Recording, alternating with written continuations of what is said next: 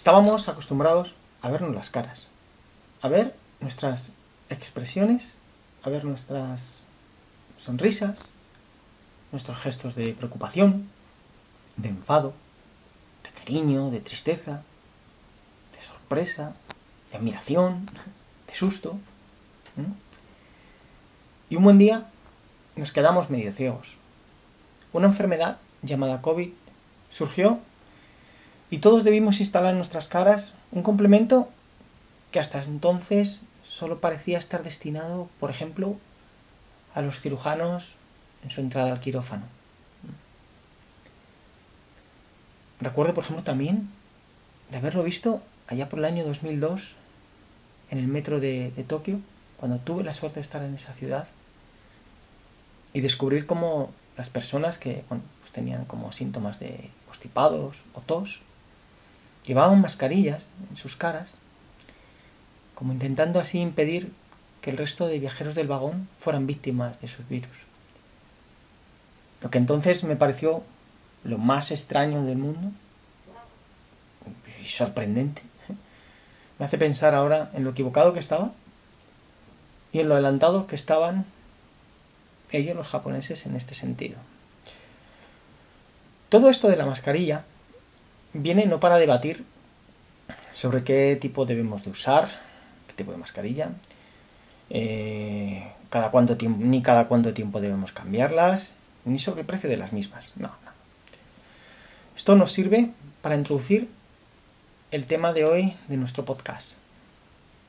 Esto es poder interior, como sabéis, una manera diferente de ver y vivir la vida, que está a nuestro alcance y que aunque parezca imposible, Solo debemos querer implantarla para hacerla realidad. El único requisito es que trabajemos para hacerla, para llevarla a la práctica. Sin más dilación, os recuerdo que mi nombre es Javier y que aquí arrancamos en cómo quitarnos la máscara. La semana pasada me encontré una situación que me sorprendió y me hizo reflexionar a la vez. Como ya os he comentado en más de una ocasión, formo parte del cuerpo técnico de un equipo de fútbol de categoría cadete y también de otro aficionado. Y un fotógrafo acudió al club para llevar a cabo las mm, fotografías individuales que se le realizan a los jugadores habitualmente antes de las, de las fechas navideñas. Uno a uno, los chavales iban pasando para ser inmortalizados por el fotógrafo, que les indicaba la posición, la posición a adoptar, eh, les solicitaba eh, retirarse la mascarilla de su cara también. Al tercer jugador, coincidiendo con las palabras del fotógrafo de hola, colócate donde la marca, de perfil, mirándome hacia mí, con los brazos cruzados, y deja la mascarilla en esa mesa, mis ojos se abrieron como platos. Y solté.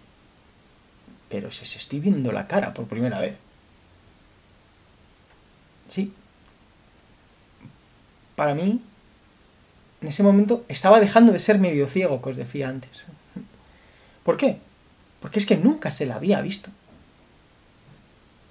De 25 jugadores que forman la plantilla, solo tenía fichadas, por decirlo así, de manera completa, las caras de unos 10, porque eran antiguos en el club. Pero no más.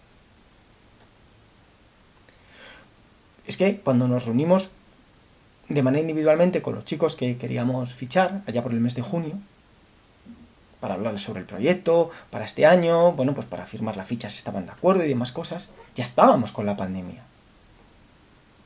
Se nos permitían reuniones así individuales, pero tanto ellos como nosotros, los miembros del cuerpo técnico, llevábamos la mascarilla.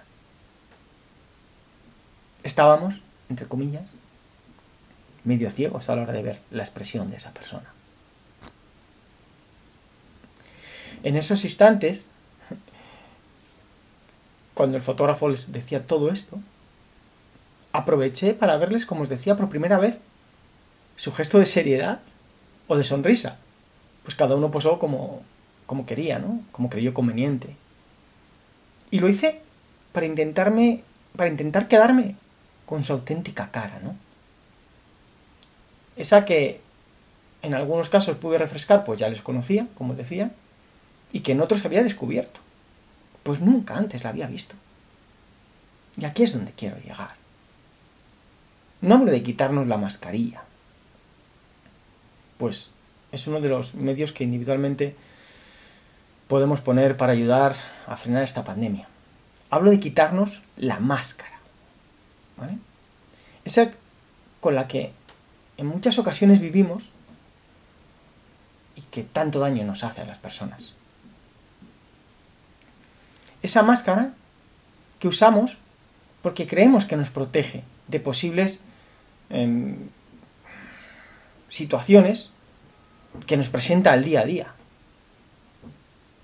pero que simplemente no nos protege, no solo no nos protege, sino que son una excusa, un disfraz que usamos para justificar lo que nosotros dejamos de hacer, lo que nosotros dejamos de ofrecer, de compartir, de liderar, de gestionar,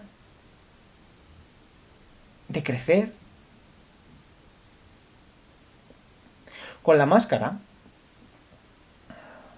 intento dar la vuelta a lo que no hago o a lo que he dejado de hacer para ponerlo en el tejado de nuestro jefe en el trabajo, de nuestro profesor en la escuela, de nuestro padre, de nuestra madre, de nuestro compañero de trabajo, de nuestro entrenador.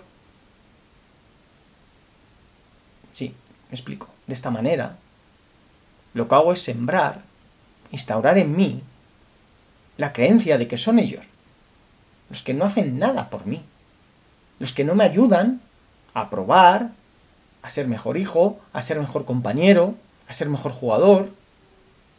Es decir, son ellos los que me tienen manía y por eso yo no doy mi máximo, por eso no doy mi mejor versión, porque ellos no me dejan.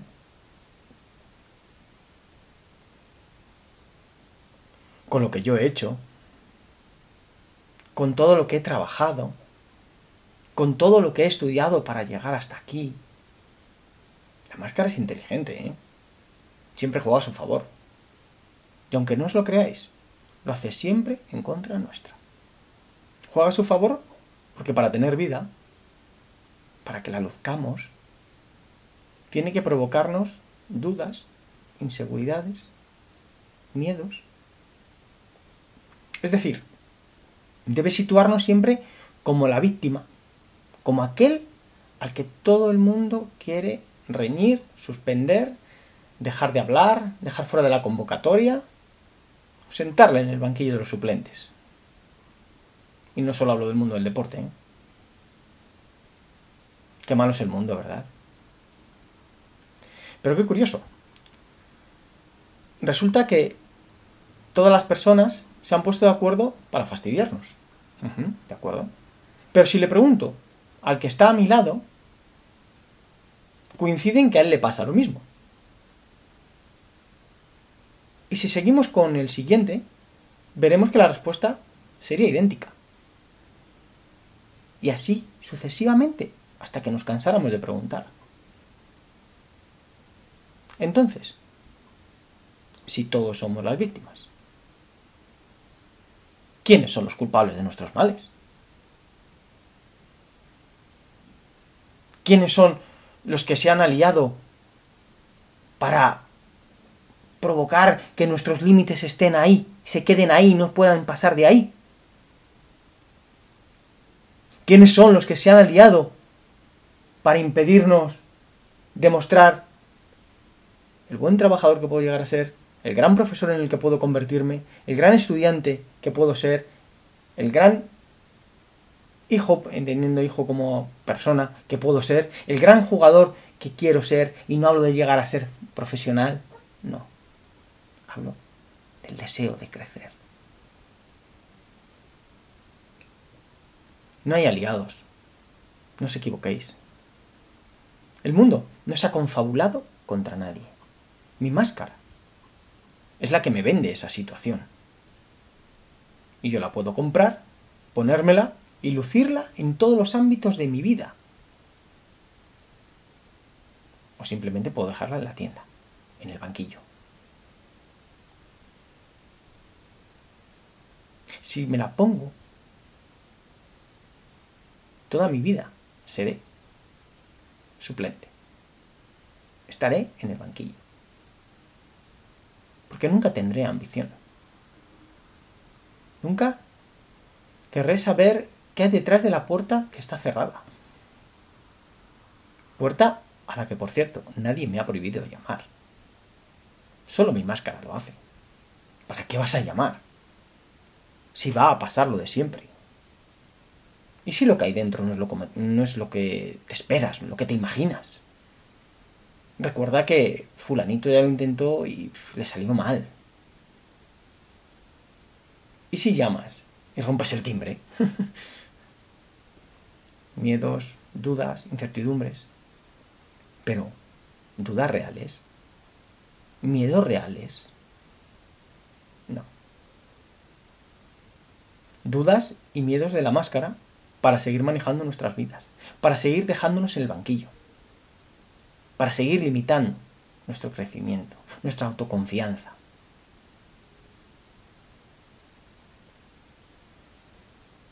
Si quiero ser titular, en mi clase, con mis amigos, en mi trabajo, en mi equipo, en la vida, si quiero probar lo que siento al oír mi nombre en la lista de los elegidos, debo vivir curioso. Debo querer saber. Debo querer tener necesidad de aprender, de crecer, de superar obstáculos, llamar a la puerta y no pasar de largo. Debo ver el error como parte de un aprendizaje. Debo retarme, implicarme, ir a buscar lo que quiero, desarrollar nuevas habilidades. Uf, vaya rollo, ¿eh? ¿Cuántas cosas tenemos que hacer, no? Pues no, sinceramente, no son tantas. Si os dais cuenta, sí son muchas, sí, pero si os dais cuenta, van de la mano. Una conlleva a la otra, una empuja a la otra. La otra provoca a la siguiente. Y eso al final acaba creando el hábito. ¿Os acordáis? Lo hablábamos la semana pasada. Claro que esto no se logra en un día. Nadie dijo que aprender a hacer pan se lograra en 24 horas. Ni que en dos días me colegiara como médico, como entrenador, como profesor, eh, consiguiera ser músico, peluquero. No, no, no, no. Antes decíamos, con lo que yo ya he hecho, con todo lo que he trabajado, con todo lo que he estudiado para llegar hasta aquí, con todo lo que he entrenado. Exacto. ¿Veis? Pero siempre es lo mismo. Con todo lo que he. Es decir, pasado. Situación temporal acabada, ya hecha, ya concluida. ¿Qué pasa, Javi? Me diréis. ¿Que acaso no vale, sinceramente, lo que he hecho hasta ahora? ¿O lo que hemos hecho hasta ahora? Sí, claro, por supuesto que vale. Pero pensad una cosa, nos vale para vernos, para traernos hasta donde nos ha traído. Es decir, si me subo al metro en la parada inicial y me bajo cinco después, el metro me habrá llevado hasta ahí, hasta la quinta parada. Y estará genial. Pues habré conocido, aprendido, descubierto, crecido interiorizado todo lo que haya ocurrido hasta esa quinta parada. Tendré cinco paradas más de recorrido en mi vida, que antes no tenía. Pero no sabré más. Lo que haya en la sexta, en la séptima, la octava, y así hasta la última de la línea, será un mundo desconocido para mí, el cual puedo querer descubrir o no. Lo he hecho hasta ahora. No me valdrá para descubrirlo si no me subo al siguiente convoy. Si no sigo desarrollando nuevas habilidades que me permitan ser mejor profesor, panadero, hijo, deportista, madre, etcétera, etcétera. Vamos a ver, esto no significa que deba seguir y seguir toda mi vida subiéndome al siguiente convoy. No, no, no, no. Nadie está diciendo eso. Esto no significa que lo hecho no haya valido para nada, no, tampoco. No. Eso solo significa que yo acepto el haber llegado hasta ahí, porque así lo he elegido. Y en lo cual estará perfecto. Y será digno de celebrar. Si eso nos impulsa, si eso nos hace felices, si eso, si eso nos hace sentirnos titulares en la alineación de mi equipo. Pero entonces, no valdrá pensar que el mundo y los planetas se alinearon en contra mía para impedirme jugar más partidos. Es decir, no valdrá ponernos de nuevo la máscara para pensar que no puedo seguir adelante porque un tercero no quiere. Es decir, no valdrá el pensar que el entrenador me tiene manía y no me da más minutos porque le caigo mal. El que debe crecer para merecerlo soy yo.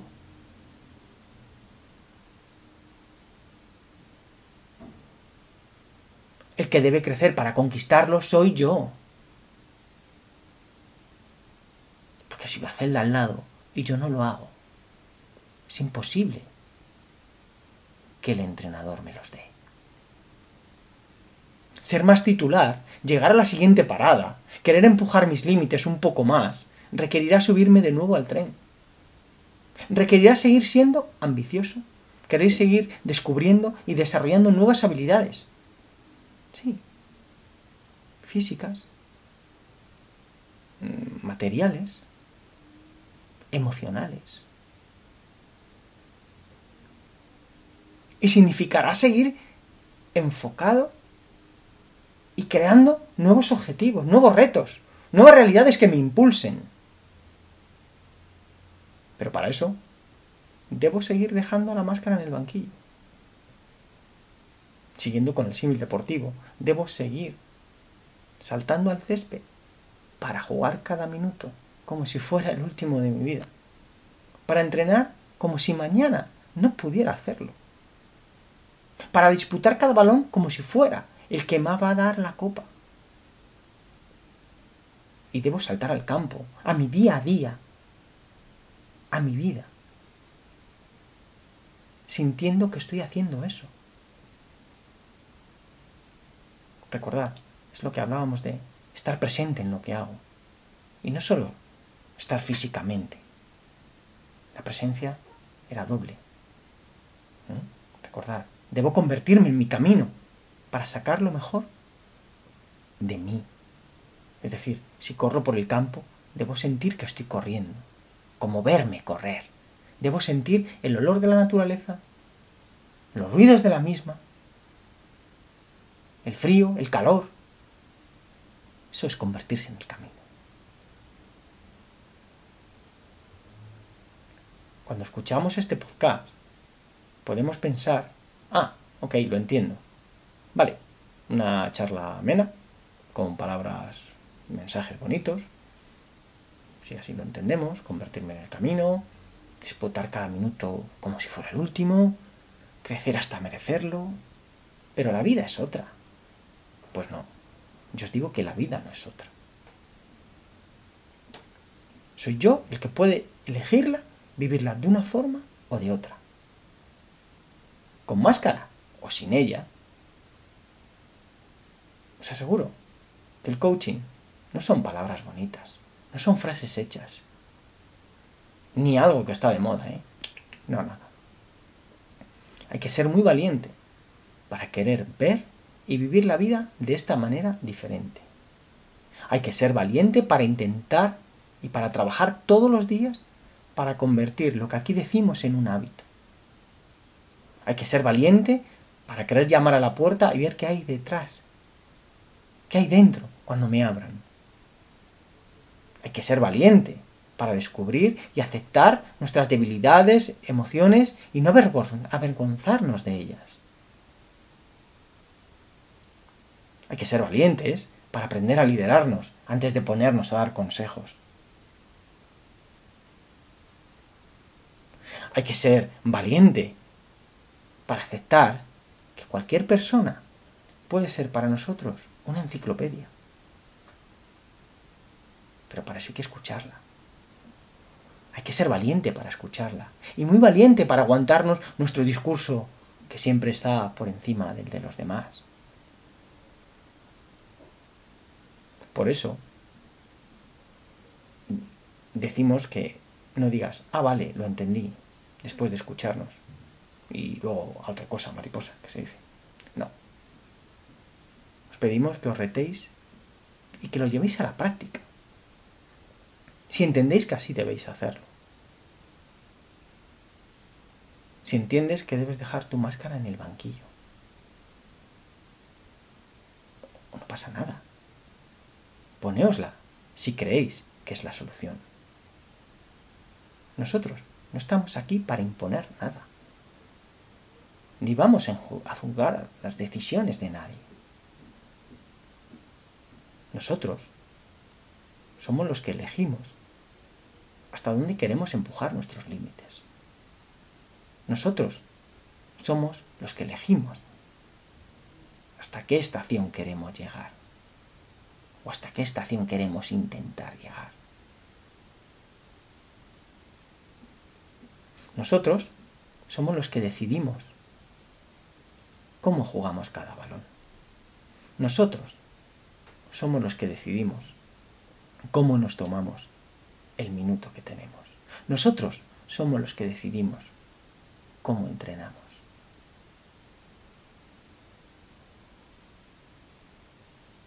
Muchas gracias por estar ahí, porque sois la mejor vitamina para este podcast y para quien nos habla. Hasta pronto.